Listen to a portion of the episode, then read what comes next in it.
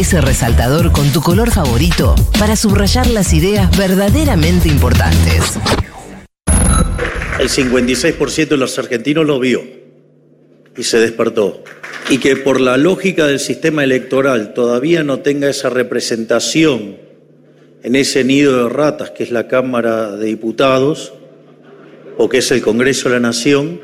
Bueno, esto está bueno porque una de las cosas por las cuales los políticos no ven y no entienden lo que yo hago es que partimos de premisas distintas. Ellos parten de un supuesto donde creen que la gente los ama y yo parto del supuesto de que son una mierda que la gente los desprecia. Bueno, ahí fue cuando Milei le dijo nido de ratas al Congreso y hoy, hoy a las 9 de la noche, se van a inaugurar las sesiones ordinarias. Con varias novedades. Esto que acabo de decir, por ejemplo, que es a las 9 de la noche, como suele ser en Estados Unidos, con un atril, como suele ser en Estados Unidos, y con un presidente absolutamente extremista, de extremísima derecha, inaugurando las sesiones en un país que no había tenido ninguna aventura semejante como la que estamos teniendo ahora. Eh, así que se rompe una serie de tradiciones. Yo le temo al discurso directamente, se sabe poco, se sabe que va a haber una sorpresa. A esa sorpresa yo le tengo más miedo que a Chucky. Sí, bueno, las- eh, decían que la sorpresa, la- lo- el corrillo, ¿no? Sí. Eh, la sorpresa, la dolarización. Sí.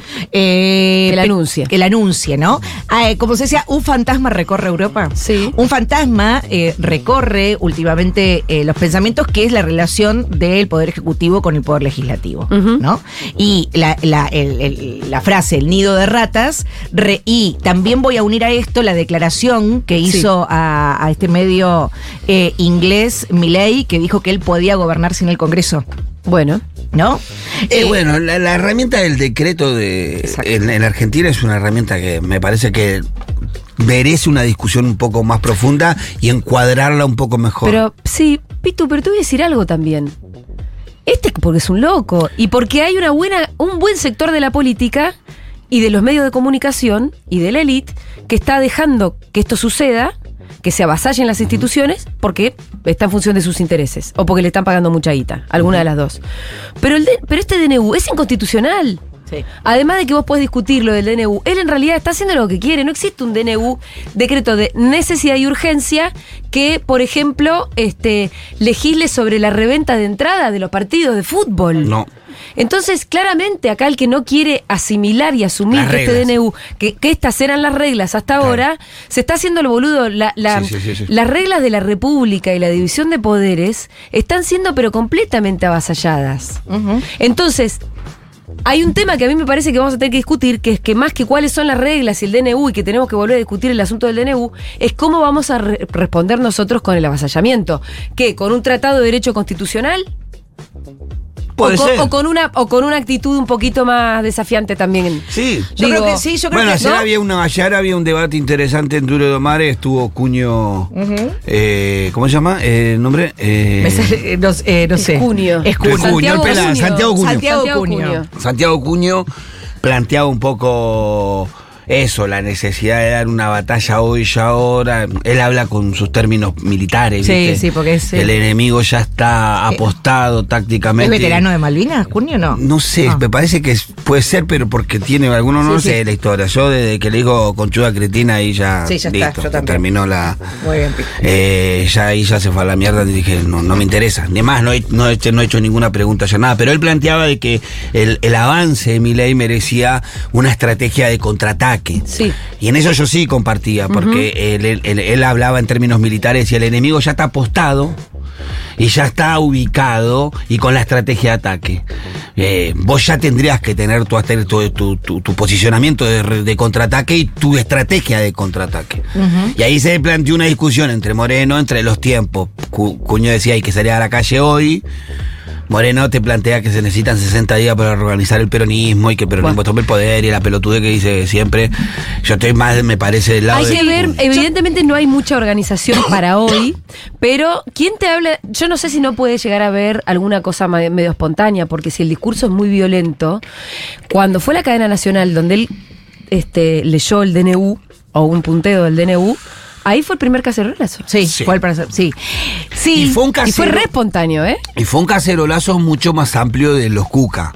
Sí, claro. una- yo creo que hay una diferencia muy clara entre el cacerolazo espontáneo de esa noche y lo que después se fue generando en las esquinas que se Sí. sostuvo varios días Varios después. días, sí. Lo que se sostuvo en las esquinas varios días después tiene más que ver con la militancia peronista territorial de cada uno de los lugares que fue sosteniendo el conflicto. Pero la caceroleada de esa noche, yo tengo un video de mi hermana. Que es del día de donde vive mi hermana, en un, es un equipo de edificios. Dicho, mi hermana está con licencia psiquiátrica porque trabaja en una farmacia y no pudo soportar la cantidad de abuelos los- que dejaron de sí. venir a buscar sus medicamentos de que le sostienen la vida. Está convencida que uno de los Es abuelos. desesperante. Está convencida que el abuelo que te acordás que te conté que no, Sí. que no pidió el, el remedio para el otro mes no volvió a venir y ya está convencida Y que se está murió. muerto. Murió, claro. Y pidió licencias y le dieron licencia sí. psiquiátrica. Pero. Y me perdí. Que tu hermana No, está que tu hermana, no, que tu hermana te mandó un video de la casa. en- Bueno, en- no, el en barrio, barrio. donde cuando ganó mi ley festejaban Sí, sí, sí. como una locura. Pepe, festejaban, festejaban. Y el día de ese me manda un video y era el cacerolazo en ese barrio. Bueno, yo creo que sí. No sé si son las mismas personas, pero en todo caso, bueno. Se escuchaba como parecido en el mismo barrio. Lo que no hay que desistir nunca es de denunciar el robo y denunciar la violencia. Y por eso nosotros hoy resaltábamos la cuestión del nido de ratas. Por supuesto, porque lo que hacen el- lo que hace eh, en Milei difundiendo, diciendo el Congreso es un nido de ratas, Sí. empieza una degradación cultural. Sí. Una degradación cultural que permite, por eso lo cultural no es distractivo. Y la batalla cultural no es distractiva, sino necesaria.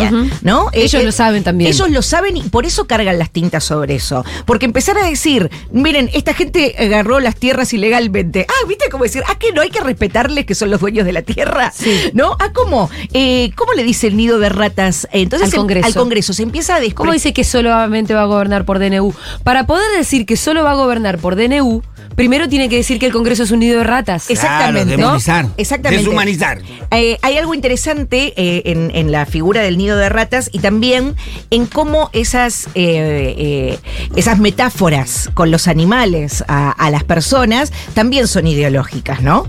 Por ejemplo, cuando el marxismo dice cerdos capitalistas, Sí. ¿no? Quiere, eh, quiere en realidad, esa es una competencia ideológica, ¿no? Para usar animalitos. pa- para usar animalitos para- en contra, en contra de eh, todas las metáforas a las cucarachas, a las ratas, a los insectos, que son los pobres, los subalternos, eh, las otras razas, ¿no? Eh, el racismo, quiero decir. Entonces, el cerdo capitalista es una contraposición de esto. La figura de la rata eh, es una figura eh, muy, muy, Muy usada, ¿no? Muy reactiva y muy usada, que tiene muchas implicancias. Esa, es, muy, es muy significativa. Es muy significativa, ¿no? Igual que la del león. A nadie, a nadie le da le deja de dar escosor el, la- el nido de rata. Imaginarse Pero el nido de igual rata. que- Además hay referencias también en la cultura, digo, de- en la historia, ¿no? Hay, un, hay una referencia que es nazi. Es nazi, por supuesto que es nazi.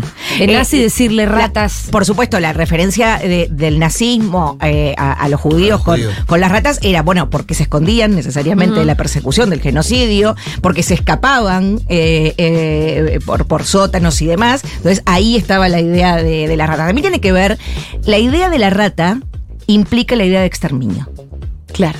Algo que vos tenés que exterminar. Exacto.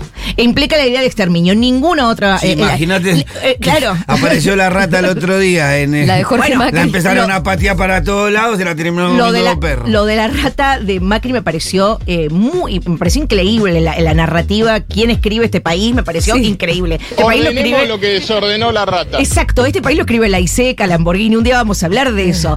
Eh, pero, porque además Macri, Macri tiene ahí el juego de palabras tirado porque dice, ordenemos lo que desordenó la rata. Todo Es junto, Todo como- es increíble, pero viene un perro. Y también la- la- viene un perro a comerlo, pero también la figura del león, que en la nota de Rinesi, que Sí. hoy ponemos en el resaltador, eh, Sí, de- hay una nota de Rinesi en el cohete a la luna titulada Nido de ratas que bueno, habla de un montón de otras cosas, de sobre todo esto de las referencias. de las referencias al nido de ratas. Ah, y animalescas Cunio- en y ayer general, ¿no? Contó por qué eh, el león. Claro, bueno, el león iba a decir, porque el peronismo, eh, bueno, cuando el Perón vuelve en Según el- mi ley, ¿no? Sí. Según ley. Ah, bueno, cuando Perón vuelve en el 72, es una, creo que es una figura maoísta, igualmente, Ajá. la del león herbívoro. Ah, mira. Sí, eh, o, o el tigre de. En realidad, la de, la de, la de, eh, la de Mao, la de Mao era tigre de papel. creo. Eh, algún compañero maoísta que haya quedado. Debe haber un montón. Eh, bueno, Ahí la- no- la- alguien no va a desasnar. Mao, Mao tenía la del tigre de papel, pero la, la- en el 72, cuando Perón vuelve para invitar al consenso y al diálogo y para animarlo, dice, Sí, soy un león sí. ¿no? Eh, la idea... Queriendo armar un frente nacional con Balvin, que, que Alfonsín eh, se opuso y no permitió que se armara. Esa es la, primera referencia que hace Rinesi, ¿no? Eh, y hace una referencia también a Leopoldo Lugones y a José Ingenieros. Con Jo- Leopoldo Lugones eh, empezó, cuando era joven, era un anarquista, un anarquista socialista. Sí. Y tenían con José Ingenieros una revista que se llamaba La Montaña, que, era, que, que fue una revista de, de las primeras que expandió el pensamiento socialista y anarquista en la, la gente. Después Lugones termina con su, con su, con, con, eh, con- con su devenir conservador, pero empieza eh, como una persona anarquista, Leopoldo Lugones, el poeta eh, nacional. Entonces, esa idea del, del león está como. tiene, tiene una. tiene una reminiscencia peronista. Hay una reminiscencia, hay algo que ellos Sí. copta ahí. Hay Sí. algo que ¿Y qué dice Iacuño? Cuño decía de que en sus largas conversaciones, Cuño cuando ayer habló mostró evidencia de que tenía una relación Con Milei. eh, con Milei, es más, se adjudicaba a ser uno de los primeros que había sacado a Milei, estuvo como panelista de su programa mucho tiempo, del otro Giacomini, es el otro amigo de Sí. Milei, que, que fue quien hace el prólogo del libro que escribió ahora Cuño, y él cuenta que las conversaciones que tuvo con Milei, el león es Conan. Él cuenta que él conoce a Conan en el Coliseo siendo un gladiador y Conan un león. De algún lado leí esto. Y el león le dijo, Conan, Conan es el león y le dijo, el, león. El gladiador. el gladiador. Y Conan, el león, le dice a Milei, no nos matemos ahora porque en el futuro nos vamos a necesitar. De ahí es que sale ¿El la que soñó figura esta historia? Él se la contó, no sé, se la contó a Cuño, Cuño la contó ayer La al aire, por eso la vuelvo a contar. Sí. La foto que se saca el otro día con su hermana en el Coliseo, según Cuño, responde Ah, a eso. total, fue al momento en el que conoció Todo- acá comenzó todo. Eh, sería como un poco la cosa. Después Conan, él cree, él dice, como- después Cuño dice, él es a la mañana judío, a la tarde católico y a la noche cree en la reencarnación. Sí. Por Ay, eso ¿por te qué, dice todo eh, esto. por esto podría explicar un poco por qué le dolió tanto la muerte de Conan. No, no le dolió como la muerte de cualquier perrito que Y por eso lo podemos clonó. tener. Y por eso también explica la clonación de Conan. Y no simplemente ir y conseguirte otro perrito. Claro. Que es lo que la gente normal por lo general hace. Llora a su perrito y consigue otro Y- y, entierra al anterior. Claro. ¿Qué- ¿Cómo, me- cómo pasa comúnmente? Lo- lo- primero haces un el duelo, hace un duelo, sufrís, llorás por el animalito que te acompañó Sí. 15, 16, 20 años, que amaste, que le diste de comer, y después seguí la vida, porque Sí. si no clona a tu mamá. Pero pará, si tu perro en realidad era ese león con el que vos hiciste Claro. una alianza en el Coliseo Romano Claro, es otra cosa. para el futuro y no se te puede morir. No, es otra cosa, es otra cosa. Es otra cosa. Ustedes se Eh, dan cuenta en manos de quién estamos, Sí, ¿no? Por no, supuesto, es no. más, Además- dice que, la, que, que, bueno, eh, afirma que es un gran plagiador. Eh, Milei, Claro, como, sí, como sí, se de- notó en su sí, libro, todo eso, porque inclusive la frase eh, famosa que usa Milei, y, y Cuño trajo el video, es la que él dice un día en su programa con Milei de panelista, en donde dice, hay que contraponerse a Macri, Mm. Pero con un león conduciendo a las ovejas, porque cuando un león conduce las ovejas, las ovejas se comportan como un león, pero cuando una oveja conduce a los leones, Los leones se comportan- leones se comportan con ovejas. Y esa es la frase de cabecilla de mi ley durante mucho tiempo después. Yo quiero, sí, Entonces, sí. como que todo va cerrando lo que te dice de esas charlas de tertulia entre Giacomini, eh, Cunio y, Milei, ¿no? Sí, sí. Quiero, quiero responder un poco tu pregunta, Julián. Quiero animarme a la aventura de responder ¿Cuál- la me pregunta. olvidé, ¿qué pregunta No, que me dice, ¿cómo vamos a responder? ¿No? Porque la Ah. amenaza es muy grande. Esta amenaza está llena de literatura, por un lado, ¿no? De esta, de esta, de esta distopía, eh, ¿no? Que, que está llena de imágenes, de narraciones de, de- de- de- del, del presidente, ¿no? Eh, está llena de metáforas que, que remiten a, lo, a, a- a todo, a lo más negativo del ser humano, al exterminio, a, la- a las ratas, ¿no? A, lo peor. ¿Cómo vamos a responder? Vamos a responder con qué grado de presencia en las calles, pero también ¿con qué grado de, como decías, y uno tra- traigo también lo de César González Sí. el otro día, ¿no? Este odio creativo. Total. ¿No? ¿Con qué también nosotros a esto es necesario un relato ficcional más colectivo que pueda responder a esto? Sí, nuestro DNU, como decía la Nuestro compañera, DNU. Nuestra Sí. compañera ¿cómo Nuestro- es? Ofelia Fernández. Fernández Claro, decía eso. Nuestro DNU, y yo le pongo eso a nuestro DNU, y también nuestros relatos. Vamos a hablar en- al final del programa hoy con lo de la E, de cómo pensamos ficciones no distópicas, sino ficciones utópicas.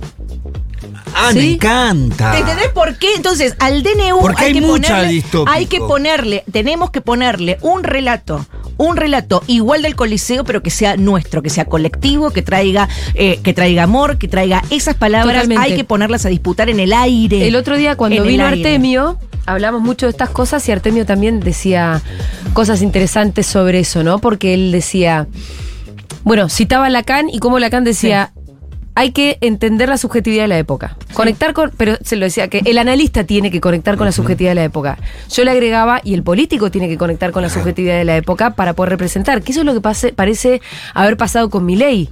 Por encima, además de una racionalidad cartesiana. Entonces, nosotros tenemos que lograr algo parecido para el bien común, ¿no? Tenemos que Pero soñar bien saltar un poco la racionalidad cartesiana, que tiene que ver con esto que yo te decía, ¿qué vamos a contestar? ¿Con un tratado constitucional a todo esto, a todo este no, embate? sí, sí, sí. Y por ahí no. Tenemos que Pero imaginar. además tenemos que poder conectar emocionalmente también y reconstruir mayorías desde una emocionalidad, que se ve que mi ley eso es lo que logró, porque si no, la racionalidad nunca podría explicar que la gente haya votado a su verdugo, al tipo que desreguló todo para que te suban los medicamentos, te suba la prepaga, te suban los alimentos y directamente ya no puedas ni Sí, vivir. pero te agrega una complejidad a, ese- a esa conexión que él logró. Porque sin embargo logra, la gente lo- logró una conexión con la gente desde la deshumanización total. No tiene un rasgo de humanización. Eh, eh, Milei en ningún momento de su discurso, ni tampoco cuando vos lees la historia de Milei, era un tipo, no tiene amigos. no.